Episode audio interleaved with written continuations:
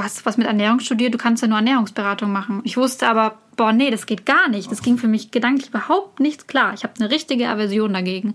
Und dachte ich so, ja, was machst du dann? Entweder du, du machst es trotzdem, wohl wissen, dass es eigentlich, dass es blöd ist und dass es auch gar nicht zu dir passt. Oder du lässt es halt sein. Hier ist Christoph Mauer und du hörst 100 Pro Zen, den Podcast über Fokus bei der Arbeit, Achtsamkeit im Alltag und hin und wieder auch über die grundsätzlichen Fragen des Lebens. Heute spreche ich mit Angelina Hubner. Sie ist Ökotrophologin und Coach und ich kenne sie von ihrer Instagram-Community und ihrem sensationellen Gemüsesaisonkalender, der tatsächlich auch in unserer Küche hängt. Dich erwartet ein Gespräch über Intuition beim Essen, Lust und Lernen und Liebe und wir lachen viel.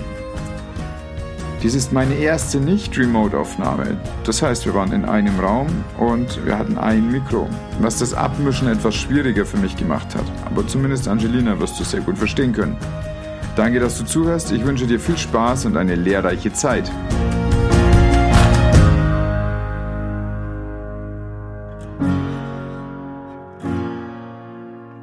Dankeschön, dass du da bist. Die erste Frage natürlich, wenn ich mir dein Profil anschaue, wenn ich alles anschaue, was du in, also gezeigt hast in den letzten Monaten, wo ich dir folge, ist, du hast eine sehr innige Beziehung zu Essen. Woher kommt die denn? Ja, ich glaube, das wurde ähm, schon als ich ein kleines Kind war, wurde ich da sehr geprägt. Also ähm, bei vielen Leuten ist es ja oft so, dass die zu der gesunden Ernährung erst über Umwege kommen, zum Beispiel durch eine Erkrankung. Bei mir war das anders. Also ich bin damit wirklich aufgewachsen. Mein Vater und auch meine Mutter waren da sehr ernährungsbewusst oder generell gesundheitsbewusst. Und das hat, war einfach schon immer so ein großes Thema irgendwie. Und ähm, ich habe es als Kind einfach auch geliebt zu essen. Also ich liebe es immer noch, ne? aber damals, ich habe dann auch immer so ähm, mit allen Sinnen gegessen, mit den Händen. Ne? Gab es dann früher als Kind leckeren Kloß mit Soße, nachdem ich aus Franken komme. Und das war immer ein totales Highlight für mich. Ich hatte eine Oma, die unglaublich gut gekocht hat, das, das Weihnachtsessen bei meiner Oma war immer das, das größte Highlight während des, während des Jahres. Und das waren alles so Momente, wo, glaube ich, so diese Liebe entstanden ist und die verschiedenen Geschmäcker, die verschiedenen Farben und allein, dass Ernährung so ein unerschöpfliches Thema ist. Also man kann immer noch was Neues entdecken und das macht es als Thema auch einfach so attraktiv, finde ich. Was gab es denn bei deiner Oma zu Weihnachten? Ach, War ganz, die ganz. Team Karpfen oder nein, Team Ente? ganz klassisch. Ähm, der ein Verwandter hatte einen Hof mit ähm, Gänsen. Und da gab es dann immer eine Gans, äh, riesengroße Gans. Und ähm, die war dann ganz lecker gefüllt. Und dann gab es den besten Würsing dazu. Es gab Klöße und ähm, es gab Rotkohl. Also ganz klassisch. Und das hat die aber zu, es war so zur Perfektion hat sie das gebracht. Und ich habe mich da wirklich also das ganze Jahr über drauf gefreut und wenn wir dann zu meiner Oma gefahren sind, während der Autofahrt, ich war so, so voller Vorfreude. Also wirklich, das war wirklich extrem. Umso trauriger war es dann irgendwann, dass vor, ich glaube, vor drei Jahren meine Oma dann irgendwann gesagt hat, sie kann das nicht mehr machen. Und es war tatsächlich für mich also richtig schlimm. Das war wirklich, weil es für mich so einen hohen Stellenwert hatte, weil das für mich, war ich da richtig traurig. Aber natürlich habe ich es über viele Jahre, konnte ich es genießen und das war wirklich, also das ist eine super schöne, super schöne Erinnerung auf jeden Fall. Jetzt noch. Habt ihr das Ritual dann ersetzt durch ein anderes oder versucht jetzt jemand anderes aus deiner Familie das genauso gut hinzubekommen? Nee, tatsächlich, da traut sich gerade gar keiner dran. Und dann gibt es jetzt Kartoffelsalat und Ah, Bratwurst. was gab's denn? Nee, da haben wir, also wir haben auf jeden Fall noch keine, äh, keine neue Tradition gefunden. Ich glaube, das braucht jetzt erstmal ein bisschen, weil das war so schön und da, bis sich da jetzt was Neues etabliert, braucht es vielleicht auch einfach ein bisschen. War ja erst eigentlich. meine- Ja, eben. Ich glaube, es gab bei uns nichts Spektakuläres. Dieses Jahr Weihnachten war eh bei uns so ein bisschen durch Corona und alles so nicht so wie sonst. Ein bisschen, genau. Da hat der Spaß ein Loch. Ja, ja, Ja. tatsächlich. So hat sich ein bisschen angefühlt. Ja. Wenn du für dich selber Essen zubereitest, du, du kochst auch selber. Ja, ich koche gern und viel. Ja. Und gut. Ähm, ich denke schon. Mittlerweile, ja. Mittlerweile sage ich, dass ich gut kochen kann. Früher habe ich immer gesagt, ne? Lieber nicht so. Ähm, ja, man will ja oft dann auch nicht so enttäuschen, wenn man sagt, ah, ich habe was mit Ernährung studiert, ich kann kochen und am Ende schmeckt es dann nicht. Nee, aber ich würde sagen, dass ich schon mittlerweile gut kochen kann. Doch. Und kochst du für dich allein auch? Wenn, Ja, ja. definitiv, ja. Was ist dein schnelles Essen, wenn du mit Unterzucker heimkommst? Also ich esse immer unterschiedlich, aber gerade habe ich so eine richtige äh, Gnocchi-Phase. Weil Gnocchi sind halt auch echt in fünf Minuten gemacht. Ähm, mit äh, Tomaten und Spinat und einer leckeren Soße und fertig. Also richtig gut. Ja, auf jeden Fall. Du gehst jetzt von der wissenschaftlichen Sicht an Ernährung ran. Was hast du studiert? Wie heißt das? Ökotrophologie. Also ich bin Ökotrophologin. Ähm, das ist vergleichbar mit Ernährungswissenschaftlerin, ist aber nochmal ein bisschen ein anderer Studiengang. Aber es ist sehr, sehr ähnlich. Okay. Und, und das heißt, wenn du aber so einen Teller dir anschaust mit Essen, siehst du dann da die Inhaltsstoffe oder siehst du die Lust, also den, den Genuss am Essen? Ist das, oder spaltest du das ab? Wie machst du das denn?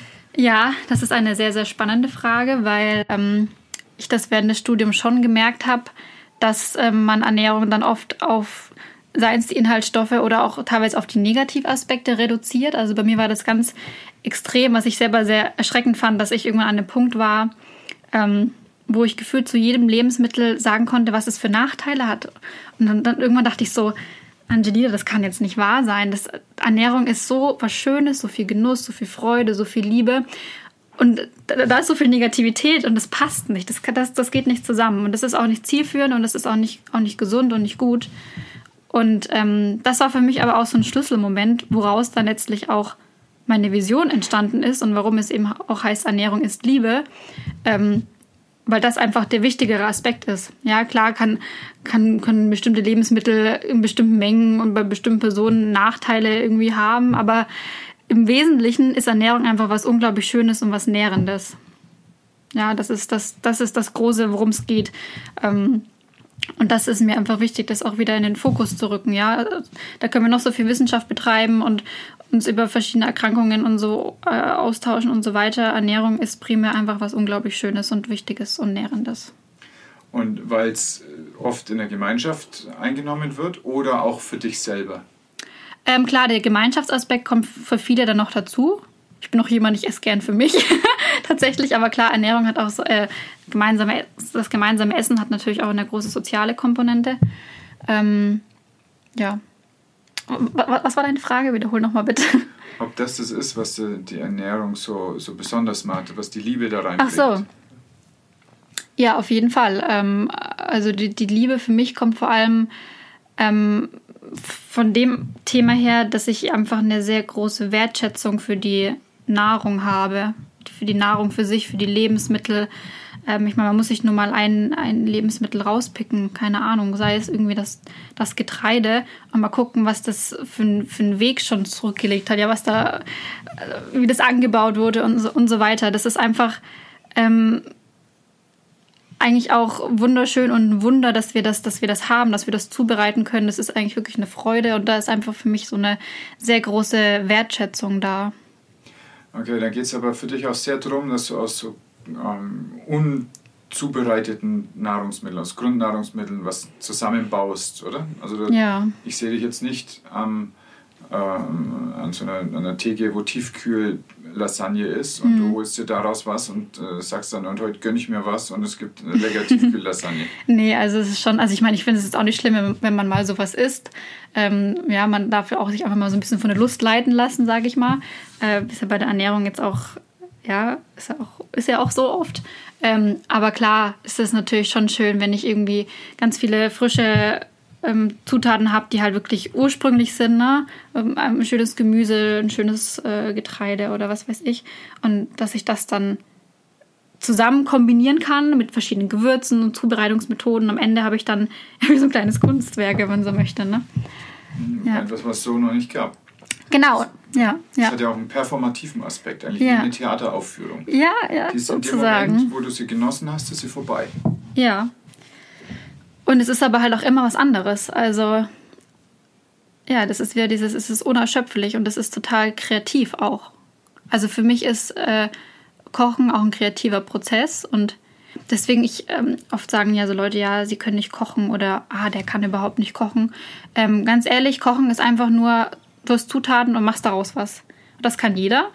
Und es ist ein total spannender Prozess. Und klar kann es mal passieren, dass es vielleicht nicht schmeckt, aber es kann halt auch sein, dass es super schmeckt. Und es ist einfach, ich glaube, man ähm, muss sich da auch so ein bisschen den Druck rausnehmen und einfach mal ähm, ganz frei einfach rumprobieren und, und Spaß dabei haben und ähm, ja, sich kreativ auch ein bisschen ausleben. So handhab, handhabe ich das zumindest für mich. Was ist denn kreativ für dich beim Kochen? Was kreativ ist beim ja. Kochen? Naja, allein dadurch, dass du verschiedene, das ist ein Ausgangsmaterial und wenn jetzt zehn Leute die gleichen Zutaten hätten, jeder würde ja was anderes kreieren. Und am Ende ähm, ja, hast du ein unterschiedliches Ergebnis und äh, also ich empfinde das schon als einen kreativen Prozess. Also ja, das, das sehe ich auch so, auf ist, jeden Fall. Ja. Was ist so ein Teller, wo du anschauen würdest, ne, das ist mir aber jetzt wirklich kreativ ähm, So funky ja, shit. Ja, ähm, hm, gute Frage. Also wenn es irgendwie eine richtig geile Gewürzkombination ist, die ich vielleicht so vorher noch nicht kannte. Und dann finde ich es natürlich auch schon schön, wenn es dann irgendwie ähm, ja, ästhetisch angeordnet ist. Aber es gibt auch Tage, wo ich mir das einfach alles mal in einen Suppenteller reinhaue und, und denke, boah, geil. Aber es ist natürlich auch schön, wenn man das wirklich schön hintrapieren kann. Und ähm, ja, das Auge ist natürlich auch mit, sagt man ja auch immer so, ne? Ähm, ja, ich mag Löffel essen sehr gern. Ja. Also so eine Schüssel kommt mit dem Löffel dann. Ja. Da fühle ich mich sehr wohl. Ja, ich mag das auch, so auf der Couch. So Soul Food. Ja. Das ist auch voll okay. Deswegen Gnocchi, ne? Die sind ja gleich Ja, Gnocchi sind richtig. genau auf den Löffel. Ja. Und dann ist noch ein bisschen Soße dabei. Ja, richtig lecker. Und äh, wir haben ja in der Ernährung in den sagen wir, letzten 20 Jahren sind ja so viele verschiedene Trends eigentlich durch die Medien geseucht, aber auch viele verschiedene Spezialisten haben sich etabliert. Da haben wir Rohkost. Dann haben wir Paleo gehabt, ähm, dann das Vegane seit ein paar Jahren, alle Nuancen von vegetarischen Einschränkungssachen. Keto ist in letzter Zeit mhm. aufgetrendet. Mhm. Überhaupt Fasten als mhm. ganz wichtiges Thema. Hast du diese ganzen Sachen mitgemacht, um mitreden zu können? Oder hast du da dich auf irgendwas festgelegt? Oder beobachtest du das aus deinem wissenschaftlichen Standpunkt und schaust dann, was dir am besten gut tut? Und wenn, was ist es? Also ich äh, empfinde meine Ernährung als etwas unglaublich Flexibles. Also ich bin schon jemand, der viele Sachen ausprobiert und ich habe auch definitiv viel ausprobiert. Ich habe mal zwei Wochen mich vegan ernährt, beziehungsweise früher als Kind habe ich, ich bin vegan aufgewachsen, aber jetzt so, sag ich mal, im Erwachsenenalter, ich habe auch mal ein bisschen maketogene Rezepte ausprobiert. Also ich probiere generell eigentlich fast alles aus. Ähm, bin aber definitiv niemand, der sich jetzt strikt an irgendwie eine bestimmte Ernährungsform hält. Also ich habe einfach auch erkannt, dass das für mich nicht der Weg ist.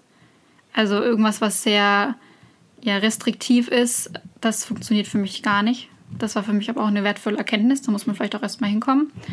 Ähm, weil viele Leute, glaube ich, schon oft ja, ein Experte oder eine Person, die sie irgendwie auch bewundern, sagt was und dann denken sie, ja, das ist vielleicht der richtige Weg für mich. So, also für mich ist mittlerweile die Erkenntnis, die Weisheit, was für mich die richtige Ernährung ist, die habe halt nur ich. Aber es ist manchmal gar nicht so leicht, dahin zu kommen. Und ähm, diese, diese ganzen Ernährungsformen, ähm, ich würde die jetzt aber auch nicht verurteilen, also sei es jetzt mir Paleo etc., weil für mich ist das einfach nur, also für mich verdeutlicht es einfach nur, wie Ernährung ist und Ernährung ist individuell. Und die logische Schlussfolgerung ist, dass wir verschiedene Ernährungsmodelle haben. Ja, ähm, gut, dass die jetzt so bestimmte Namen tragen. Man könnte auch einfach sagen, ich esse jetzt das, was mir gut tut, halt individuell. So hat es jetzt halt vielleicht einen Namen, aber das ist ja völlig okay. Also ähm, es gibt mit Sicherheit Leute, für die eine, die bestimmte Ernährungsform gut ist, aber für andere halt genauso wenig, also nicht so. Und ja, für mich äh, dürfen die alle existieren und wichtig ist halt nur, dass man für sich selbst, denke ich, dann dass man das vielleicht ausprobiert und dann aber trotzdem sich dann nicht irgendwie limitiert, sondern sich die Aspekte rauspickt, die einem gut tun und die, die einem nicht gut tun, die dann halt nicht zu übernehmen und stattdessen zu gucken, ja, was, was passt denn gerade stattdessen für mich? Mhm. Achtest du dann, ich komme einfach nochmal zu diesem Kochen zurück, ne? Mhm. achtest du dann auf eine bestimmte Komposition, wenn du kochst? Also zum Beispiel sagst du, hast hier eine Kohlenhydratkomponente, jetzt hast du dann noch eine Gemüsekomponente und Vielleicht irgendwas anderes dazu? Eine Proteinkomponente vielleicht? Also ich glaube unterbewusst klar schon schaue ich schon, dass ich immer irgendwie mein Gemüse dabei habe zum Beispiel und es nicht irgendwie nur Pasta mit Sahnesoße ist, sondern dass da halt schon noch ein bisschen mehr dabei ist. Ähm, das kommt aber einfach auch daher, wenn ich jetzt von früh bis spät eben zum Beispiel nur Nudeln mit Sahnesoße essen würde, dann würde ich irgendwann merken, dass es mir nicht gut geht. An was merkst du das? Also ich merke das tatsächlich sehr, sehr direkt. Also ich merke das zum Beispiel, dass meine, meine Haut schlechter wird, dass ich dann teilweise ein bisschen so trockene Haut und Neurodermitis bekomme, dass ich ähm, schwach bin, dass ich aufgebläht bin. Das sind alles ähm, ja, körperliche und auch psychische Symptome, die, ähm, wenn ich mich gesund ernähre, halt nicht da sind. Und wenn ich jetzt wirklich von früh bis spät vielleicht auch Fertigprodukte essen würde, dann würde ich das schon schnell merken. Ich glaube, deswegen ich glaube, dass das bei meinen Eltern wahrscheinlich ähnlich war und deswegen sind wir auch zu dieser gesunden Lebensweise gekommen. Ähm, weil wenn ich wirklich mich super ungesund dauerhaft ernähren würde, ich würde das merken, würde es nicht gut gehen, glaube ich. Und wo ziehst du denn die Grenze jetzt zwischen gesund und ungesund? Also es sind ja nicht bestimmte Lebensmittelklassen, nee. oder? Es sind ja eher so Lebensmitteleigenschaften. Ja. Welche sind das? Ähm, es sind auch nicht, nicht mal Eigenschaften, es ist bei mir, also ich persönlich handhabe das so, für mich ist das die Menge. Also ich kann auch mal was, was total, in Anführungszeichen, ungesund ist, essen ja, ein, zwei Mal, also keine Ahnung. Mousse Schokolade, sagen wir zum Beispiel. Ja, keine Ahnung, oder mm. egal was, egal was. Also es kann maximal in Anführungszeichen ungesund sein. Ich esse das mal und das ist auch gut. Und ähm, ich würde aber merken, wenn ich jetzt ähm, fünf Tage hintereinander essen würde, würde es mir halt nicht gut gehen. Und deswegen schaue ich dann, dass ich dann stattdessen wieder halt mich gesund ernähre. Hm? Also viele Menschen, zum, also, lass mal anders sagen, ich ganz konkret selbst habe das so gemacht, als ich jung war, habe ich mich eigentlich von Döner ernährt. Mhm. So. Also tagsüber Döner, abends Bier. Mhm. Und äh, das weiß ich auch, das ist so ein bisschen einseitig. Ich habe dann damals mich rausgeredet, mit, auf Döner ist viel Salat drauf. Mhm. Und äh, das weiß ich selber, dass es Blödsinn ist. Äh, esse ich jetzt auch nicht mehr so, aber mh, hm, damals hatte ich nicht den Eindruck, dass mir das schlecht geht damit, sondern okay. ich fand es eigentlich ziemlich gut. So. Mhm. Und was ist, ja, was ist denn so ein, so ein Punkt, wo du sagen würdest, hier, pass mal auf, ich schaue dir gerade zu, wie du dich ernährst, ich schaue zu, wie es dir geht, aber du machst irgendwas falsch, du merkst es bloß noch nicht. Du für dich bist ja sensibel offensichtlich, dass mhm. du merkst, was, was nicht passt. Erkennst du bei anderen Leuten, wenn sie Blödsinn machen mit der Ernährung? Kann ich dir eine Gegenfrage stellen? Ja. Wie, wie bist du dann von der Ernährung damals zu dem Punkt heute gekommen? Ach so. Das ist eine kluge Frage. Also inzwischen ernähre ich mich vegan. Also das, wir essen immer noch Döner, aber halt Falafeldöner, das ist ja Kichererbsenmehl. Und das kam durch ein Seminar bei einem Guru aus Indien und wir haben eigentlich nur über Bewusstsein gesprochen, gar nicht über Essen und haben Wochenende lang durchmeditiert und ab da habe ich kein Fleisch mehr gegessen. Mhm. Und dann kam nochmal was, wo ich mich äh, wo ich mich weiterbilden musste, weil ich es nicht wusste, wie Milch hergestellt wird. Und dann dachte ich, das äh, wusste ich nicht, das ist ja furchtbar. Und dann habe ich also auch aufgehört, Milchprodukte zu mir zu nehmen. Also es war, das erste war eher zufällig und dann später kam noch eine ethische Komponente dazu. Und dann habe ich aber in dem ersten Jahr neun Kilo abgenommen. Mhm. Und dann kam auch noch so eine, sagen wir mal, eine eitle Komponente dazu. Das fand mhm. ich auch geil, so ein mhm. bisschen. Ne? Also, und dann habe ich damit weitergemacht und habe festgestellt, dass ich tagsüber viel leistungsfähiger bin, dass ich besser schlaf, also nicht wegen meines schlechten Gewissens, sondern einfach, weil ich nicht mehr die ganze Nacht verdauen musste. Und mhm. ich habe äh, auf jeden Fall eine Verbesserung meines Allgemeinbefindens wahrgenommen. Dazu musste ich aber erst in diese äh, Art von Ernährung hineingestupst werden über andere Motivatoren, um das überhaupt zu erleben. Also es hat so ein, zwei Wochen gebraucht und dachte ich, okay, krass, mir geht es viel besser. Und seitdem bleibe ich so mit der Ernährung. Das ist für mich auf jeden Fall eine gute Methode.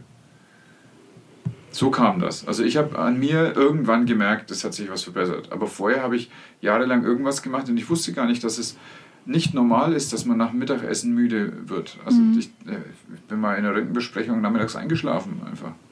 Es war halt dunkel und ich hatte Mittag gegessen und war, also, das ist nicht gut, das ist nicht gesund, dass das so ist, dass du danach so müde bist, dass du eigentlich einen Verdauungsschlaf machen musst. Das hm. kann doch nicht sein, oder? Hm.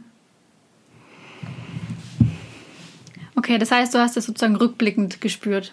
Nicht jetzt. Im Rück, im, ja. Genau, im Rückblick habe ich dann kapiert. Ja, genau. ja, ja. Ja, also ist eine, ist eine spannende Frage. Klar, es gibt mit Sicherheit Menschen, die das nicht so, so wahrnehmen können, weil sie es auch nicht, einfach nicht anders kennen, ja. Ähm, das ist, da ist man dann wahrscheinlich an dem Punkt, wo man sagen muss, auch in Bezug auf intuitive Ernährung und so weiter, was ja an sich schon sinnvoll ist, denke ich, dass, dass der Verstand halt nicht ganz ausgeklammert werden kann. So, ne? Und ähm,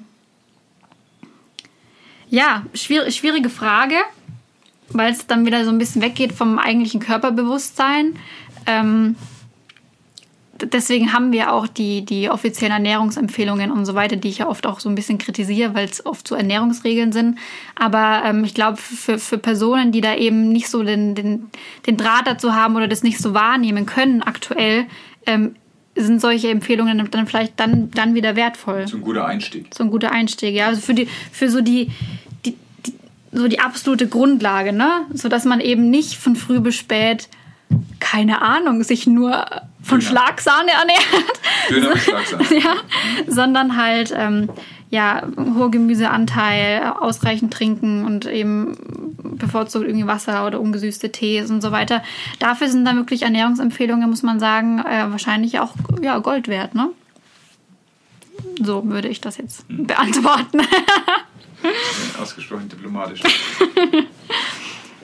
Das heißt aber, du hast an deinem eigenen Körper gespürt, wann Grenzen überschritten waren und hast dich dann einreguliert selber. Also ich merke das immer wieder. Also gerade wenn ich mir irgendwie ähm, was gönne, keine Ahnung, so eine richtig geile Süßigkeit, dann esse ich das mal, das ist auch gut. Aber wenn ich das jetzt eben jeden Tag essen würde, dann würde ich das an mein- meiner Haut merken oder ja, ne, also ich merke das dann körperlich wirklich sehr schnell. Was eigentlich auch ganz gut ist vielleicht, so als, Ja. als Indikator.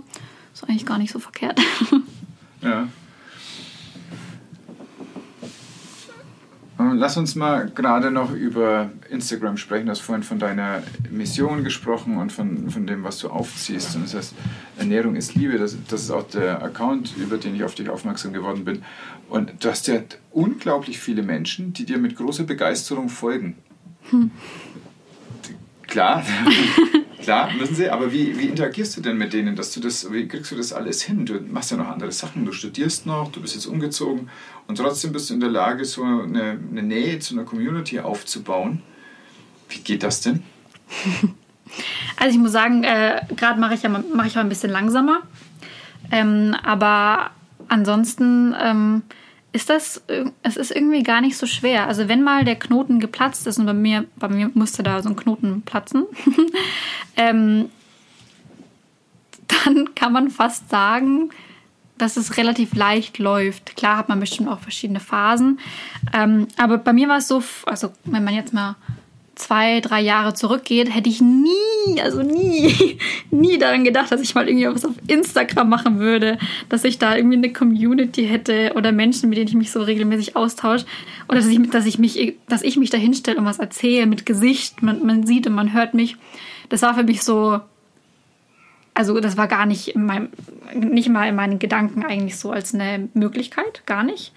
Und ähm, ja, ich habe dann einfach auch so viel zum Thema Persönlichkeitsentwicklung gemacht. Also deswegen ist bei mir auch alles immer so, nicht nur Ernährung, sondern auch eben die Seele wird mit einbezogen, weil ich halt für mich gesehen habe, nachdem ich von einer sehr gesunden Ernährungsweise gekommen bin, habe ich gesehen, das ist halt trotzdem nicht alles, da ist noch mehr. Und das war für mich in dem Fall halt eben das ganze Thema auch Persönlichkeitsentwicklung, Mindset, seelische Gesundheit. Und Ja, erzähl vom Knoten. Ja, ich habe dann auch, also ich habe dann auch viel meditiert und habe dann hatte dann halt für mich viele Erkenntnisse, die bestimmt immer irgendwie so da waren, ähm, aber die waren so, die waren mir nicht bewusst. Also das war alles so nicht greifbar für mich. Und es waren halt zum Beispiel so Sachen wie, ähm, dass ich für mich erkannt habe, dass ich sehr stark bin. Also der, der Grund, warum ich auch ähm, es nicht für möglich gehalten hätte, dass ich mich mal irgendwie äh, vor Menschen so, so zeige, war auch, dass ich immer dachte, ja, oh, und dann reden die schlecht über mich, so. Und dann, keine Ahnung, vielleicht kommt mal ein Shitstorm oder so. Oder wenn nur eine einzige Person mich irgendwie kritisiert, dann dachte ich so, Gott, damit kann ich nicht umgehen. Und ähm, klar ist sowas nicht schön, wenn sowas passiert, aber ich hatte halt dann, dadurch, dass ich so an mir selbst gearbeitet habe, das Bewusstsein, selbst wenn das passiert, oder auch so, es, es ist okay, wenn das passiert, ähm, aber es, es passiert dann nichts mit mir. So. Also, es, also es, es passiert nichts Schlimmes, die Welt geht nicht unter. Ähm, also es passiert einfach nicht wirklich was. Klar, es ist vielleicht auch unangenehm, aber dann ist es halt unangenehm. Okay, ist in Ordnung. Ist jetzt nicht, ist jetzt nicht dramatisch. Und ähm, das war irgendwie irgendwie so, ab dem Moment, wo das für mich klar war, dass egal was passiert, egal was, dass es trotzdem irgendwie weitergeht und dass ich mich habe und dass ich als, als Angelina, als Mensch, als, als Lebewesen hier irgendwie so das große System eingebettet bin und irgendwie sicher bin, da war das für mich alles okay. Und da, dann, dann hatte ich auch so den Mut, so ähm, ja, rauszugehen und meine, äh, ja, mit den Leuten in Kontakt zu treten, um mich zu zeigen. Und dann, dann, dann, also das läuft dann auch. Das da, da, das ist dann einfach irgendwie auch leicht. Ja, was das vor drei Jahren gar nicht gewesen wäre, aber jetzt ist es irgendwie, es, ist, es geht einfach. Und da ist eben so bei mir so dieser, dieser Knoten geplatzt, wobei es eher eben darum ging, mir was bewusst zu machen. Und auch neben der, der, eigen, der Bewusstmachung der eigenen Stärke natürlich, was möchtest du denn der Welt geben oder was möchtest du in die Welt tragen? Ebenso, was ist deine, was ist meine Vision? Und das ist für mich halt, ähm, also war für mich so das Thema, ich möchte irgendwie so der Welt so Liebe, Liebe geben. klingt, jetzt, klingt jetzt süß. Aber also das, das war wirklich das, was dann auch so meine, meine Gedanken waren. Und ähm, halt in Bezug auf die Ernährung, weil das immer das Thema war, das mich am meisten begeistert hat und ich eben gesehen habe, wie oft es da auch an Liebe fehlt. Also auch Liebe sich selbst gegenüber, auch anderen gegenüber, e-, egal was, ne? Also, oder auch den anderen Leben, Lebewesen gegenüber, das auch so oft die, der Beweggrund ist für die vegane Ernährung, obwohl ich nicht vegan bin. Weil für mich äh, der Selbstliebe-Aspekt noch so ein bisschen, bisschen mehr überwiegt und ich eben gesehen habe, vegane Ernährung, das tut mir nicht gut. ähm, aber das sind so all diese Themen, die, die wichtig sind und die die Welt, glaube ich, auch so ein bisschen brauchen kann. Ja, ich finde überhaupt nicht, dass äh, Liebe geben süß klingt. Ich finde das eine ganz große Vision. Ja. Und das ist ein, äh, unbedingt auch ein, ein Feld, in dem ich das auch so erlebt, dass viel zu wenig äh, Liebe da ist. Das, äh, ich sage das gerne, wenn ich gekocht habe, jemand fragt, wieso schmeckt das so gut? Die wichtigste Zutat ist Liebe. Ja, ja. Und genau, genau das, das, ist es eigentlich. Und ein Essen schmeckt anders, wenn ich mich darüber gefreut habe, vom Anfang an. Wenn ich auf den Markt gehe und suche ein Gemüse aus. Und dann mhm. putze ich das und dann schneide ich das und dann schmeiße ich das alles so in den Topf und dann habe ich immer mehr Vorstellung, was da am Schluss rauskommt. Und dann gibt es so diesen Moment zwischen dem, wo ich den Teller gefüllt habe und wo mein Gast den ersten Bissen isst und ich dann sehe, wie das Gesicht reagiert. Da bin ich dann immer ganz hibbelig und dann freue ich mich. In aller Regel freue ich mich. Ich hatten wir vorhin, ja, haben wir vorhin zusammen gegessen. ja. Ja, gelegentlich verkacke ich ein Essen. Aber es, ja, ich auch, ich auch. So Manchmal doch, ja. Schön, ja. Das, ich glaube auch, dass es dann, wenn ich eben nicht fokussiert bin auf das, was ja. ich da gerade mache, wenn mhm. ich mich völlig ablenken lasse, wenn ich mit anderen Sachen beschäftigt bin, dann schmeiße ich die Sachen falsch zusammen, dann, dann sind die Garzeiten durcheinander, dann schmeckt mhm. das eine Gemüse labbrig und das andere noch viel zu knackig. Ja. Äh, wie studierst du jetzt weiter? Du, hast ja, du bist fertige Ökotrophologin mhm. und jetzt? Jetzt mache ich einen Master ähm, zur Ernährungsmedizinerin. Also ich bin kein, keine Ärztin, aber es ist eben ähm, ja ein Master, wo es um Ernährung geht, aber schon medizinisch ausgerichtet und auch relativ forschungsnah, muss man sagen. Und ähm, ja, das ist einfach nochmal so eine Vertiefung. Ich bin auch tendenziell jemand, der gerne lange lernt und also ich kann mir jetzt nicht vorstellen von heute auf morgen, oh, ich habe jetzt fertig gelernt und jetzt arbeite ich nur noch. Das kann ich mir gar nicht vorstellen. Und deswegen bin ich ganz froh, dass ich den jetzt mache auch wenn es manchmal ein bisschen fordernd ist, aber ist, ist halt so. Fordernd, weil wir uns gerade während einer Pandemie unterhalten oder fordernd, nee. weil es jetzt nochmal einfach Master ist und es nochmal ein, andere, ein anderer Gang ist? Ja, schon. Also es ist auch an einer anderen Uni, als ich meinen Bachelor gemacht habe. Und viele, also mir fällt auf, dass ich viele Sachen einfach im Bachelor nicht so hatte, nicht so intensiv, ähm, wie die die dort eben auch den Bachelor gemacht haben und es ist teilweise schon ein bisschen fordernd. Und ich bin tatsächlich jemand, den oft so diese Organisation des Studiums mehr fordert als die inhaltlichen, als die Inhalte. Und dann frag mich nicht warum. Das ist ein bisschen so eine Schwäche von mir, glaube ich. Ähm, ja, und das, das fordert mich schon, aber ähm, ich bin mal sehr zuversichtlich, dass ich das, äh, dass ich das schon hinkriegen werde. Also was meinst du mit der Organisation, so dass du im richtigen Semester für die richtigen Vorlesungen angemeldet ja, bist? Ja, tatsächlich einfach solche Kleinigkeiten, sich zu den Prüfungen anmelden und solche Sachen. Das sind Sachen, die mich oft, ähm, die mich oft echt, äh, die oft nicht so leicht für mich sind. ist zwar irgendwie traurig, weil es ist eigentlich eine Kleinigkeit, aber da, das ist wirklich. Ich hatte auch so Spezialisten im Studium, die haben dann zu irgendwelchen Zeiten nachts um 0 Uhr, wenn der Server angegangen ist, haben die sich dann schon so angemeldet, dass dann alles passt und dass sie dann die richtigen Praktikumsgruppen hatten. Und ich bin morgens halt um 9 Uhr aufgestanden, also jetzt klicken wir uns da mal durch und schauen, was passiert. Und also ich war da nicht sehr, sehr gut. Aber ich habe dadurch lauter interessante Leute kennengelernt, weil halt die ganzen Leute, die alle um 9 Uhr aufgestanden sind, die waren dann automatisch bei mir in den Praktikumsgruppen. War schön, ich habe gern Praktiker gehabt. Aber lag mir auch nicht so. Ja. Äh, ist es denn anders in der, in der Pandemie zu studieren als, als sonst? Ja. Ja, weil es halt online ist. Aber ich muss sagen, ich profitiere da davon. Also ja. ich finde es das gut, dass das online ist. Ähm, weil ich dann äh, dort leben kann, wo ich leben möchte und nicht irgendwie vor Ort sein muss, um dann irgendwie mal drei Stunden in die Uni zu gehen und ansonsten irgendwo zu sein, wo ich mich eigentlich gar nicht wohlfühle. Also ich muss sagen, ich, ähm, das ist wirklich für mich ein positiver Effekt davon. Auch wenn viele meiner Kollegen gerne lieber wieder Präsenzveranstaltungen hätten. Aber nur für mich gesehen finde ich es sehr gut. Ja, du bist ja eigentlich eine digitale Nomadin dadurch, ne? Ja. Du könntest du überall gerade sitzen ja. und trotzdem ein Studium machen. Ja, es ist eigentlich total schön. Eigentlich schon, ja. Ja. auch uneigentlich. Das wirkt so. Und in der Ernährungsmedizin geht es dann um ähm, das, das Mitbehandeln von schon manifesten Krankheiten oder geht es dann ähm, vorrangig um Prophylaxe? Wo setzt die denn an? Ja, nee, also Ernährungsmedizin ist schon, da geht es wirklich nicht um den Gesunden, sondern um den Kranken. Das war mir vorher lustigerweise gar nicht so bewusst, dass das wirklich so extrem getrennt wird, weil ich schon eigentlich jemand bin, das ist auch das, dass ich vielleicht einfach eher ein positiver Mensch bin. Ich beschäftige mich lieber damit, wie geht es mir denn maximal gut und nicht, wie geht's so schlecht, was mache ich denn noch so? Das ist so, das war mir vorher nicht bewusst, fand ich, finde ich auch rückblickend ein bisschen schwierig, weil es doch sehr negativ ist und man muss das, glaube ich, auch abkönnen, sich immer ähm, mit Krankheiten auseinandersetzen zu müssen. Ich meine, du, du hast ja Medizin studiert. Ja, ich auch. Das ist ja doch dann auch irgendwie, also für mich persönlich ist es schwierig, dieser Umgang. Mhm. Ich weiß nicht, wie es dir da geht. Also es ist so, dass die das Gesundheitssystem in Deutschland ist sehr arztzentriert und es ist abrechnungszentriert. Und Ärzte können nur die Behebung von Defiziten abrechnen. Und dadurch ist die Sicht des Arztes auf den Patienten primär eine auf ein Defizit des Patienten. Hm. Ne, genau. Hm. Das, was dem Patienten aber helfen würde, ist eigentlich die Ressource zu identifizieren hm. und die Ressource aufzubauen. Und unter Umständen sind dann manche Defizite gar nicht mehr wichtig oder äh, erledigen sich von selbst, weil die Ressource so stark wird. Und in, also in meiner eigenen Praxis kann ich sehr ressourcenorientiert arbeiten. Das, da geht es ja um Hypnose und das ist ein völlig ressourcenfokussierter Ansatz. Mhm. Das gefällt mir auch sehr gut.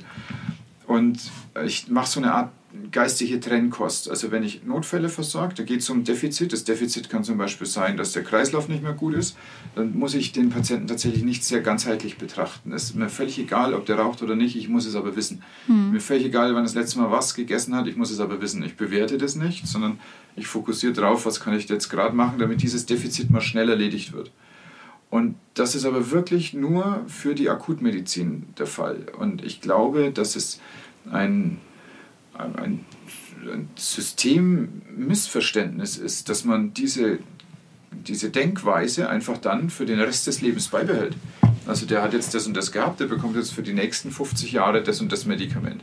Das halte ich für falsch. Denn eigentlich bräuchte er das halt, um die akuten Probleme zu erledigen und dann muss sich aber sein Leben ändern. Hm. Es hat einen Grund, dass er diese Krankheit bekommen hat. Der muss sein Leben ändern. Und dabei bräuchte er eigentlich Hilfe. Und Ärzte machen es nicht, weil das ist nicht, um was es bei denen geht, weil sie hm. aufs Defizit orientiert sind. Du würdest das aber zum Beispiel machen. Ja, ich, ich als Person ja, aber das Ernährungsmedizinstudium ist da jetzt nicht unbedingt darauf ausgelegt, würde ich sagen. Wer ähm, macht denn das dann?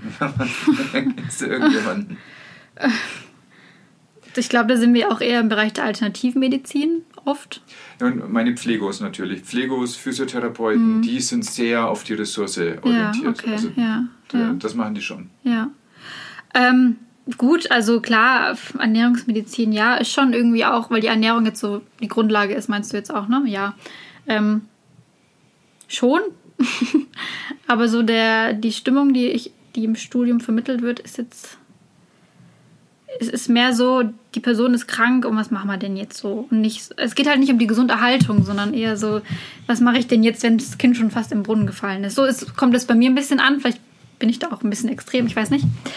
Ähm, aber ich persönlich als, als Person ähm, finde es schon wichtig, da eben möglichst früh anzusetzen und eben auch zu gucken, was hat es vielleicht auch für eine seelische Ursache, ne?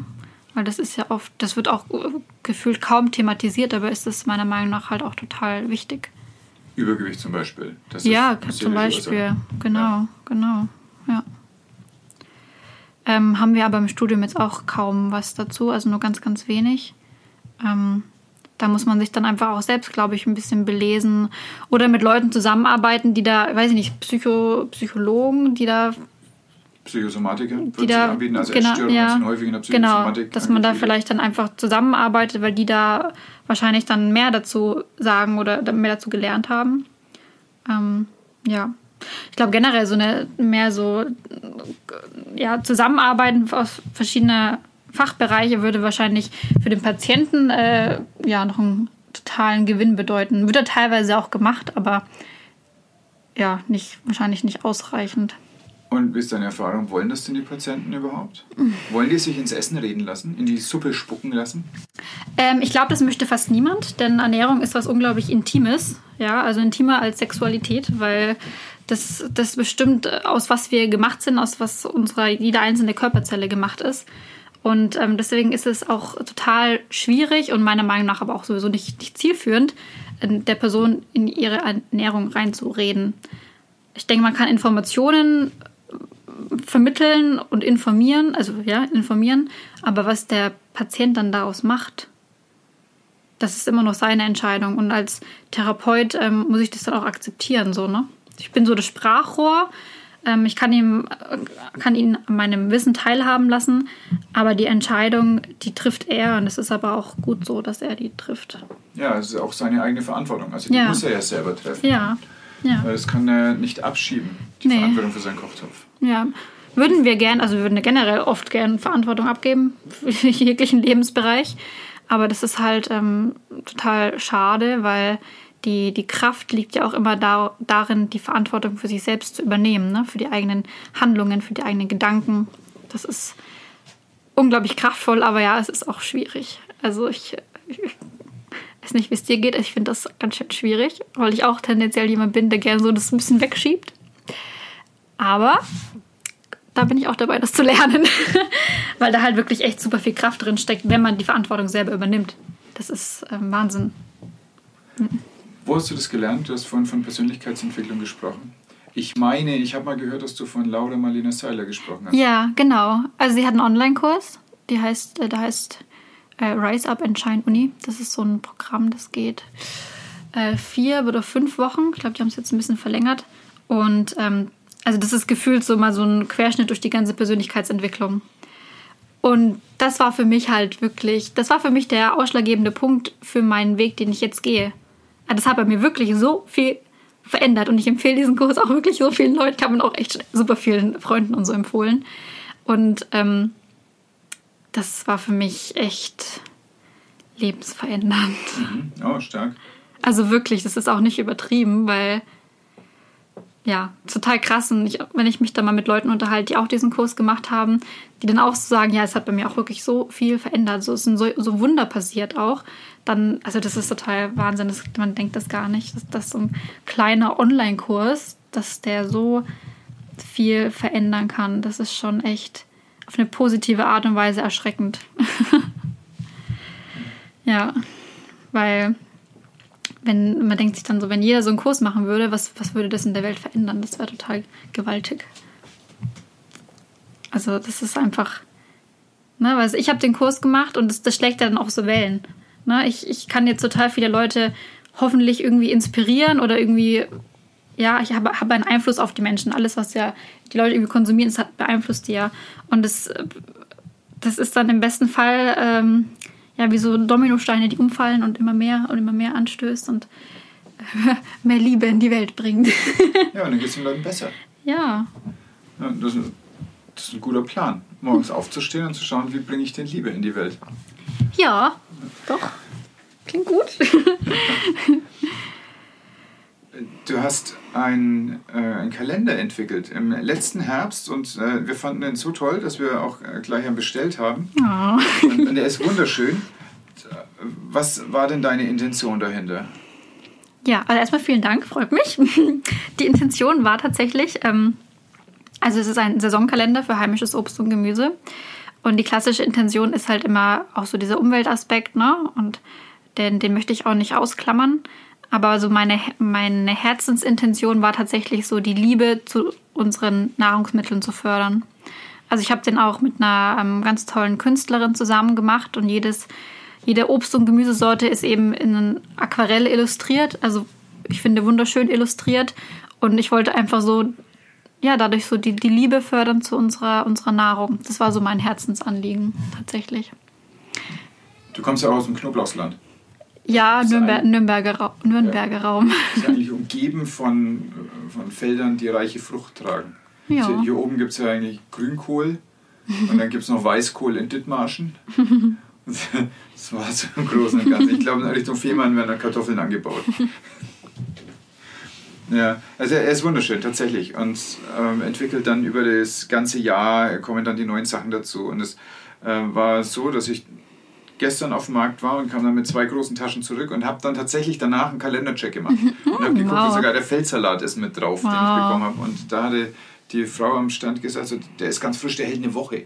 Was wow. man jetzt, jetzt so von so einem Supermarkt-Feldsalat eigentlich nicht hört. Und dann dachte ich mir, ganz frisch, der hält eine Woche. Und dann tatsächlich ist er für den Monat Februar, ist mhm. Feldsalat mit drauf. Ja, siehst du. Ja. Dankeschön. So, das war mein Learning. Ja, voll schön. Das war mir überhaupt nicht bewusst das sind jetzt Sachen, die man auf dem Markt bekommt, das sind Sachen, die man sich selber zubereitet. Und eigentlich eine Gretchenfrage schon fast äh, bei der Ernährung ist ja, was supplementiert man denn sinnvollerweise dazu mhm. oder nicht? Macht man mhm. das überhaupt oder macht man das nicht? Ich bin aufgewachsen, aufgewachsen tatsächlich.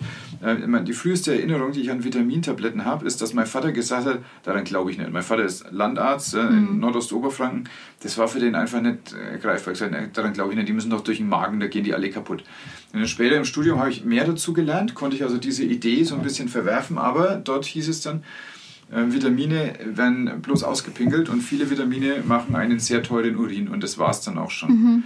Inzwischen habe ich dort viel, viel mehr dazu gelesen und sehe das ganz anders. Und jetzt meine große Frage an, also da bist du jetzt tatsächlich der berufene Mund. Ist es notwendig zu supplementieren oder ist es so nice to have? Oder wie machst du es für dich? ähm, gute Frage. Also ich persönlich, äh, für mich bin definitiv eher pro Supplemente. Ich bin aber auch niemand, der, also es gibt wirklich Menschen, die ganz klar sagen, so ein Schmarrn, das braucht niemand. Und ich bin auch, also ich bekehre diese Menschen auch nicht. Das, ähm, wenn die sich so gut fühlen, dann sollen die das machen. Ja, auch wenn die Studienlage teilweise bei bestimmten Nährstoffen anders ist, aber die sollen das machen, wenn die sich gut fühlen. Ähm, aber die Erfahrung ist doch oft, dass viele Menschen sich eben nicht ganz so gut fühlen und teilweise da ähm, Nahrungsergänzungsmittel doch einen positiven Effekt haben können. Und ich sehe das bei mir selbst halt eben auch so.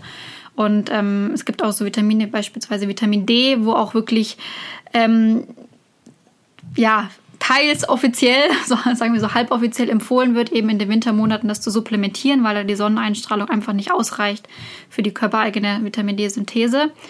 Ähm, aber ganz, was man ganz allgemein sagen kann, im besten Fall macht man mal ganz klassisch ein Blutbild und guckt, was bei, bei rauskommt. Wobei ich das persönlich oft gar nicht so zufriedenstellend finde, weil auch der Hausarzt zum Beispiel da oft gar nicht viel dazu sagen kann, weil er das, glaube ich, auch gar nicht so intensiv gelernt hat. Und ähm, ja, und ansonsten ähm, kann man schon sagen, also zum Beispiel auch sowas wie Omega-3-Fettsäuren, da ist eigentlich der Stand auch schon mittlerweile so, dass man das wirklich auch eigentlich allgemein empfiehlt ähm, weil es einfach ähm, auf viele, viele Bereiche des, des Körpers einfach, weil es da wichtig ist und dann positiven Effekt haben kann. Ähm, ja, aber letztendlich muss das jeder für sich entscheiden. Ich persönlich bin auf jeden Fall pro. Ähm, ja, aber es ist ein heikles Thema. Ja, genau. Das ist ein heikles Thema. Und äh, was ich aber definitiv, äh, was schon meine, meine klare Meinung ist, sage ich mal, dass ich glaube, dass, dass man bei vielen Erkrankungen, dadurch, dass man immer sagt, na, das ist teurer Urin, dass man da viel Potenzial verspielt. Also, und es teilweise wird ja gesagt, Nahrungsergänzungsmittel so viele Nebenwirkungen. Ähm, ich sehe das Risiko jetzt nicht so hoch ein, als also ich würde lieber mal bei bestimmten Erkrankungen mal was ausprobieren, ja, unter kontrollierten Bedingungen, sage ich mal, jetzt keine unvorstellbar hohen Dosen, sondern wirklich mit Verstand. Und ähm, im besten Fall hat es einen positiven Effekt. Ja, und ich muss dann nicht ähm, alternativ irgendwie harte Medikamente nehmen mit Nebenwirkungen und so weiter. Ja, da habe ich auch oft den Eindruck, dass bei Medikamenten werden die Nebenwirkungen durch die Behandler als schicksalhaft akzeptiert. Also das ist einfach so bei dem Medikament, das muss man hinnehmen. Mhm. Und äh, bei den Nahrungsergänzungsmitteln wirkt es auf mich so, als ob allein mit dem das nicht vorstellbar ist, dass Nahrung etwas machen kann. Ähm, das letztlich sind das ja Bestandteile von normaler Nahrung. Und dass davon irgendetwas in etwas höherer Dosis, als es halt im Grünkohl drin ist, zum Beispiel, einen wirklichen messbaren Effekt haben könnte, dann wird eine herfabulierte Nebenwirkung so übermäßig groß und bedeutsam, dass vor der gewarnt wird. Und den Eindruck habe ich oft, wenn Leute mit mir über Nahrungsergänzungsmittel sprechen, dass sie sagen, ja, das nehme ich aber nicht so viel, weil das könnte ja gefährlich sein. Und das, das trifft auf vieles zu. Und ja, Mai, man lernt es nicht. Man lernt es im ganzen Studium nicht wirklich. Ne? Man lernt ein bisschen die Vitamine auswendig, so, aber das ist in der Biochemie im zweiten, dritten, vierten Semester. Ne? Und dann fünf Jahre später bist du fertiger Arzt. Aber du kannst auch auf der Station keine. Das stimmt nicht ganz. Also du kannst natürlich Vitamine verschreiben. Vitamin D wird als Mangel regelmäßig diagnostiziert und wird dann supplementiert. Mm, Vitamin C zum Beispiel sind die Meinungen wirklich sehr, sehr unterschiedlich. Ja, ne? was, was ist denn eine Hochdosis Total. Vitamin C-Therapie?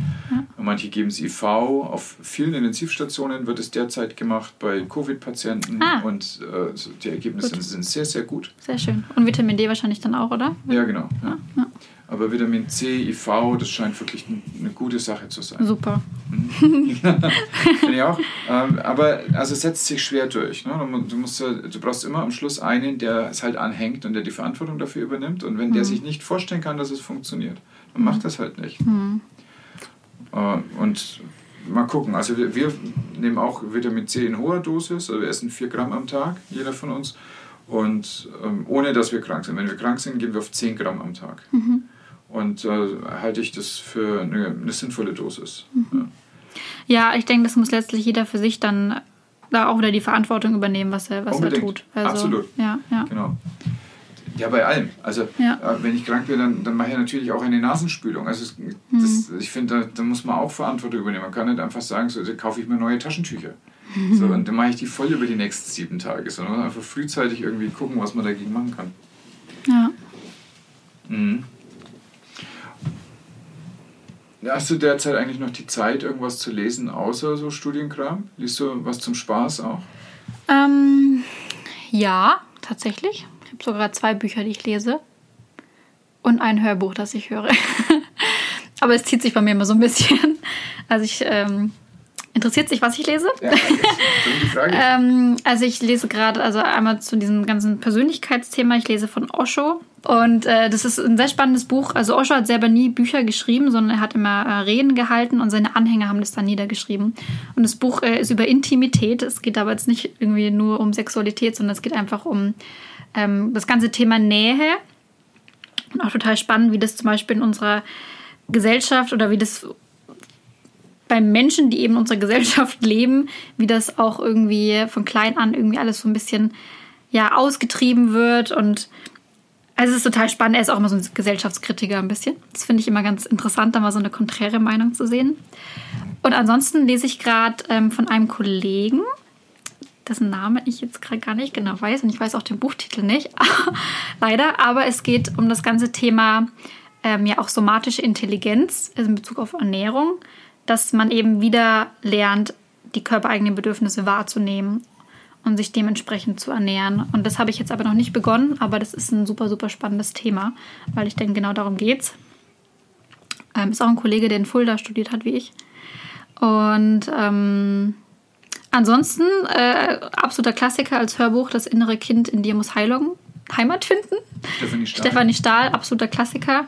Ähm, ja, und innere Kindheilung ist natürlich auch ein super, super schönes, ja, wichtiges Thema, in dem viel äh, ja, Kraft drinstecken kann. Und da möchte ich einfach gerade so ein bisschen mich mal ein bisschen einlesen und mal ein bisschen gucken. Ja, genau. Wir, wir linken das natürlich alles, auch das mit der somatischen Intelligenz. Das Ja. finde ich total spannend. Ja, ja, total. Ich habe mich total gefreut, als ich das Buch gesehen habe. Ich dachte, ja, richtiger Weg. wir, gehen in die richtige Richtung. Ja, aber es liegt jetzt erstmal noch rum. ja, Du ich habe es vor drei Tagen oder so gekauft. Okay, hast du noch nicht reingeschnuppert. Und ähm, ja, Wie, hast du denn ein Modell von somatischer Intelligenz für dich im Kopf? Was bedeutet das für dich? Oh, ein Modell habe ich nicht im Kopf. Ähm, für mich ist es eher einfach so ein generelles äh, Gefühl oder eine generelle Herangehensweise. Deswegen bin ich jetzt auch mal ganz gespannt, was er da so, ob er da ein Modell hat. Ähm, ja, ich habe es leider noch nicht gelesen, aber ich kann mir vorstellen, dass er das ganz gut strukturiert auch aufbaut. Mhm. Ähm, ja, ich glaube, er setzt sich auch schon recht lang mit dem Thema auseinander. Ich habe ihn vor Jahren, habe ich ihn mal, bin ich mal auf ihn aufmerksam geworden, dachte mir, ja, genau das Thema, darum geht's. Und deswegen habe ich mich auch so gefreut, dass ich vor ein paar Tagen sein Buch entdeckt habe. Ähm, ja, aber ich kann dir noch nicht so konkret was dazu sagen. Okay. In ein paar Wochen vielleicht mehr. hey, es dauert ja immer ein bisschen länger. Wenn du drei Sachen gleichzeitig machst, ist das ja. ja. Ich habe äh, in letzter Zeit ein Buch gelesen über Schnelllesen und es cool. Ja, mhm. absolut. Es hat sich also völlig ausgezahlt von, der, von, von dieser investierten Zeit. Ich habe den Unterschied gemerkt, als äh, meine Frau und ich einen Zeitungsartikel gelesen haben und ich also nach der Hälfte der Zeit fertig war. Wow. Und dann schon anfangen wollte, mit ihr zu reden über das, was wir da gerade gelesen haben. Und dann kam es noch nicht. Und ich war überrascht. Ich konnte vorher schon ziemlich schnell lesen und das auch gern gemacht und viel gemacht immer. Aber das waren jetzt ganz einfache Tipps. Die, also Jim Quick heißt der, der das geschrieben hat. Mhm. Und äh, das sind wirklich Banalitäten, muss man aber halt machen. Mhm. Und dann klappt es total gut. Das hat mir richtig gut gefallen. Und das gucke ich mal. Ich hatte mir das äh, schon lange vorgenommen. Die erste Aufnahme, die ich für den Podcast gemacht habe, da habe ich mit Olli Gjörli darüber gesprochen, dass ich an diesem Buch gerade lese. Also ich habe tatsächlich über vier Wochen oder fünf Wochen an diesem Buch gelesen. Und mhm. eigentlich immer gesagt, das muss schneller gehen, aber das ist so voll gestopft mit Sachen, dass ich immer wieder die Übung gemacht habe, dass ich immer wieder aufgehört habe zu lesen und wirklich nur in, in kurzen Häppchen, 20 oder 30 Minuten, um das dann auch verarbeiten zu können. Und anscheinend hat es funktioniert. Jetzt gucke ich mal. Oh, cool. Jetzt bin das ich in einer schönen Situation, dass ich irgendwas Neues anfangen kann gerade. Ja. Jetzt ist auch gerade wieder Zeit für ein neues Buch. Toll, ja, das wünsche ich, dass ich das auch könnte. Schneller lesen. Ich lese nämlich extrem langsam. ich ja. betone das in meinem Kopf so richtig, als würde ich es so schön vorlesen. Aber dadurch brauche ich echt immer ganz ja, schön. Genau, lang. das erklärt er als erstes, das bremst. Ja. ja. ja. Vokalisieren. Und so lernen wir in der Schule zu lesen. Mhm. Und die meisten von uns bleiben von den Leseskills etwa in der zweiten bis dritten Klasse stehen mhm. und äh, lesen halt nur mehr. Ja. Aber ähm, man kann dann einfach auch diese, nicht nur die Inhalte schwieriger machen, wie man es halt hat, von der zweiten aufs Studium ist ja ein ganz kleiner Unterschied auch, äh, was die Komplexität des Gelesenen inhaltlich angeht, aber es lässt sich auch eben schulen. Das ist einfach mhm. nur eine Technik. Mhm. Oder halt mehrere Techniken, aber es ist ein, ein Skill-Ding, kein Intelligenz-Ding. Ja, ah, toll, ja. Ja, ähm, vielleicht lerne ich das auch nochmal irgendwann. Das wäre auf jeden Fall ein großer Gewinn. Ja, so dachte ich auch. Voll, cool. Ja, ist es. Äh, wie heißt dein Instagram-Account? Ernährung ist Liebe. Okay, darunter finden dich die Menschen. Hast du äh, dort drauf deine, deine Arbeit präsentiert oder gibt es noch was anderes? Hast du eine Homepage? Ähm, ich habe eine Homepage, die ist auch aber verlinkt über das Insta. Also so, die okay. Website heißt auch einfach in einem Wort Ernährung ist Liebe. Das wird ja einfacher. Und ähm, ansonsten bin ich gerade viel am Überlegen, ob ich da sozusagen mein Portfolio erweitere. Was heißt mein Portfolio? Ähm, ob ich einfach mehr noch anbiete, um halt auch wirklich mehr in Kontakt, noch mehr in Kontakt zu gehen mit den Leuten und auch gezielter. Also sprich das Thema Coaching. Dann als Ernährungscoaching? Ähm, definitiv kein klassisches Ernährungscoaching. Ähm, also da habe ich für mich einfach erkannt, dass das, dass das, blöd gesagt, mir total gegen den Strich geht. Das ist überhaupt nicht mein, meine Art. Also dieses klassische Ernährungscoaching von wegen, ja, ähm, machen Sie mal ein 14 Tage Ernährungsprotokoll und dann sage ich Ihnen, dass davon essen Sie mehr, davon weniger. Das geht mir so, also das geht für mich gar nicht klar. da also ich finde es nicht, also ich möchte, ich finde, finde das okay, dass es diese Arbeit, ich finde es gut, dass es diese Arbeit gibt und für viele Personen ist das das Richtige, die richtige gut, Herangehensweise, aber das ist nicht mein, es ist nicht mein Weg. Also es ist wirklich nicht mein Weg. Ähm, ich habe da einfach einen anderen Weg und es ist auch gut, dass es verschiedene Wege gibt. Das ist total wichtig. Und ähm, es ähm, geht mehr darum, einfach wirklich ganzheitlich, letztlich geht es immer darum, das Wohlbefinden zu steigern. Ja, dass man sich wirklich äh, gut fühlt in, in, seinem Körper und dass man aber auch eben die Seele und den Geist mit einbezieht. Und ähm, da ist Ernährung ein großes Thema, also mit die Grundlage, aber es gibt eben noch total viel, es gibt noch viel, viel mehr. Ja, sei es nur das Thema berufliche Erfüllung oder wirklich mal zu gucken, was habe ich denn für, für Themen und wie kann ich die angehen, wie kann ich da meine Stärke rausziehen. Und ähm, also es wird auf jeden Fall so ein, so ein ganzheitliches Coaching. Und das ist, ähm, das ist der Plan, beziehungsweise ist eigentlich schon so in der Startphase. Aber es ist noch ein bisschen ja, ist auch, auch für mich jetzt irgendwie aufregend, obwohl ich schon äh, öfter Berat, also Berater war. Ich habe das schon öfter gemacht. Aber das war halt eben auch eher klassische Ernährungsberatung. Und ähm, ja, das ist auch so ein Thema, das, wo ich immer wusste, ich möchte das machen. Aber irgendwie auch ich jetzt ein bisschen davor so zurückschreck. Aber ich äh, in der Hoffnung bin, dass mein Mut einfach stärker ist und größer. Ja, da kannst du dich nicht mehr hinter dem Fachlichen verstecken. Ne? Ja. Da stehst du auf einmal als ganzer Mensch da. Ne? Wenn ja. du ganze Menschen auch beraten möchtest, dann zeigst du mehr als nur deine Kalorienzähle-Tipps. Ja, genau. Und weil das möchte ich auch nicht. Also das, also so gerade so Kalorienzählen und so, das steht schon. Ich habe schon an der Website gebastelt, da steht, dass, äh, dass darum geht es in diesem Coaching nicht. Und da steht auch Kalorienzählen ja. dabei. Ähm, was aber nicht heißt, dass es nicht für einzelne Personen sinnvoll sein kann. Aber es, wie gesagt, es ist nicht mein Weg und ich möchte mich ja für das entscheiden, wofür mein Herz auch brennt. Und ähm, das ist eben viel ganzheitlicher und ähm, Ernährung ja, aber noch viel mehr darüber hinaus. Das klingt total spannend. Hast du schon einen Arbeitstitel?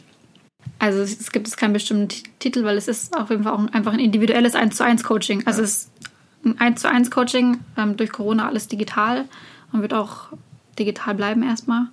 Und ähm, letztendlich ist es natürlich ist es kein festes Schema. Man guckt sich die Person an und dann, und dann schaut man, wie man, wie man der Person helfen kann oder wie man die, die eigenen Ressourcen äh, stärken kann. Und letztlich geht es auch wieder darum, dass, die, dass der, der Klient in die Eigenverantwortung kommt. Ja, es geht nicht darum, dass ich ihm jetzt auf dem Teller alles darlege, was, was ich ihm zu bieten habe, so. Das, damit kann er nicht viel anfangen, sondern er selbst ist verantwortlich. Und er selbst kann nur seine Bedürfnisse wahrnehmen und sich und dann auch wirklich gut für sich sorgen. Also es geht auch immer um das Thema, wirklich gut für sich zu sorgen. Ja, das ist auch was, wo ich auch immer so ein Thema darauf hatte und ich aber jetzt merke, dass ich mich viel damit auseinandergesetzt habe und weiterhin auseinandersetze. Und ich glaube, dass ich da einfach vielen Leuten positive Impulse geben kann. Und dass mir das auch einfach Spaß macht. Und dass ich Was bedeutet denn das Sorgen für dich, wenn du das gerade so betonst? Ähm, also letztendlich natürlich sich die Umstände zu erschaffen, in denen man, sage ich mal, aufblühen kann, in dem es einem gut, einem gut geht. Ähm, die Erfahrung, die ich oft gemacht habe oder letzt, in der letzten Zeit eben gemacht habe, ist, dass das oft gar nicht so leicht ist und man oft so in der Hoffnung ist, dass andere Leute für einen sorgen, seien es die Eltern oder der Partner. Und das geht aber nicht. Die können diese Verantwortung nicht tragen. Das funktioniert nicht. Und ähm, was ich total spannend finde, was mir total hilft, ist wieder das Thema inneres Kind. Ja, weil es ist oft leichter so für sozusagen das innere Kind zu sorgen, als jetzt sozusagen, ja, ich muss mir jetzt halt was Gutes tun. Weil das innere Kind, das, da, da will man halt wirklich, wenn man da diese Verbindung hergestellt hat, dieses Bewusstsein für dieses innere Kind, will man halt wirklich, dass es, dass es ihm gut geht. Und ähm, dann ist die Fürsorge auch einfach viel leichter. Ja. Weil du eine Richtung hast, ne, ja. wo das hingehen kann. Und es ja. verpufft nicht so diffus in irgendwelchen Worthülsen, sondern du hast eine Persona, mit der du dich auseinandersetzen kannst. Und natürlich letztlich bist du das selber. Ja. Also wenn du das innere ja. Kind umsorgst, dann umsorgst du dich. Ja. Und wie du eine Sache machst, so machst du alles. Und wenn du dich mit dem Essen in eine eigene Verantwortung bringst und in eine Selbstfürsorge, dann wirst du das Gleiche irgendwann auch mit der Arbeit machen. Hm. Und wirst die Umstände ändern, die dich bedrücken und dich kümmern, dass ja. es dir gut geht. Ja. Finde ich total gut. Das passt absolut in, in, die Zeit gerade. Und äh, schön, dass du das auch direkt digital denkst. Ja. ja. Das ist das große Learning, glaube ich, das wir aus dem letzten Jahr haben, dass es halt geht. Ja, definitiv. Es geht, geht super. Auf jeden Fall. Also, ja. Ja, freut mich. Dankeschön für, für, für das Feedback. Ist auch immer gut zu hören, weil es ja noch alles so ein bisschen, äh, ja, gerade am Entstehen ist. Ja, ja, und das ist eine Phase, wo dann der innere Kritiker schon direkt wieder die guten Ideen torpediert. Ja, also da bin ich zum Glück jetzt drüber hinaus. Ich bin jetzt überzeugt, dass das, dass das gut ist, aber ich war eben am Anfang da, ah, du, du hast was mit Ernährung studiert, du kannst ja nur Ernährungsberatung machen. Ich wusste aber, boah, nee, das geht gar nicht. Das ging für mich gedanklich überhaupt nicht klar. Ich habe eine richtige Aversion dagegen. Und dachte ich so, ja, was machst du dann? Entweder du, du machst es trotzdem, wohl wissen, dass es eigentlich, dass es blöd ist und dass es auch gar nicht zu dir passt. Oder du lässt es halt sein. Und für mich war bis vor kurzem gar nicht klar, dass es ja was dazwischen gibt, dass es ja meinen eigenen Weg geben kann. Und dass ich diese Erkenntnis hatte, da bin ich jetzt schon mal sehr, sehr froh. Und jetzt bin ich, wie gesagt, in der Umsetzung und eigentlich ähm, ist es auch schon, schon so, dass, dass, dass, ich, dass ich starten kann. So. Okay, prima. Also, Dann verlinken ja. wir das auch. Ja, gerne. Ja, wie gut. Schön. Äh, hast du noch irgendwas? Wir haben jetzt ganz viele verschiedene Themen eigentlich besprochen. Fällt dir noch irgendwas ein, was ungesagt ist bisher und aber gesagt gehört? Also mir ist es einfach nochmal so ein Herzensanliegen, dass man gerade in Bezug auf die Ernährung, aber auch generell wirklich sich traut, wieder auf seine eigenen Bedürfnisse zu hören, also auf wirklich auf sich zu hören, nicht auf irgendwelche äußeren Experten oder irgendwelche Ernährungsregeln von großen Organisationen Institutionen, sondern dass man wirklich seine eigenen Bedürfnisse und auch die eigene Wahrnehmung so, so wieder ernst nimmt und da auch wirklich lernt, darauf zu vertrauen, weil wir haben so viel Weisheit in uns und ähm, ja, eigentlich ist die Antwort halt schon immer in uns. Und ähm, ich glaube, wir dürfen einfach wieder lernen, da wieder so ein bisschen mehr uns selbst zu vertrauen. Ja, Nietzsche sagt das auch. Ja? Steckt mehr Weisheit in deinem Körper als in deiner tiefsten Philosophie. Wow. Dann. Nagel mich nicht fest, ob die Wörter ganz, ganz genauso von ihm gesagt wurden, aber ich meine, dass es ziemlich genau so klang. Schön. Ja, das sind doch tolle Schlussworte. ich danke dir, dass du da warst, liebe Angelina. Sehr gerne. Hat mich sehr vielen gefreut. Dank für deine Zeit. Das war sehr, sehr schön. Sehr gerne. Was waren die drei wichtigsten Take-Home-Messages für mich? Erstens, beim Essen geht es primär um Lust, sekundär um Kalorien. Entwickle dein Bauchgefühl. Zweitens, wir dürfen gut für uns sorgen. Drittens, und das ist auch wichtig, weil niemand anderes für uns sorgen kann. Du findest Links zu Angelina und die Links zu den Büchern, über die wir gesprochen haben, in den Show Notes. Teile, bewerte, genieße deinen Tag und pass gut auf dich auf. So, und jetzt abschalten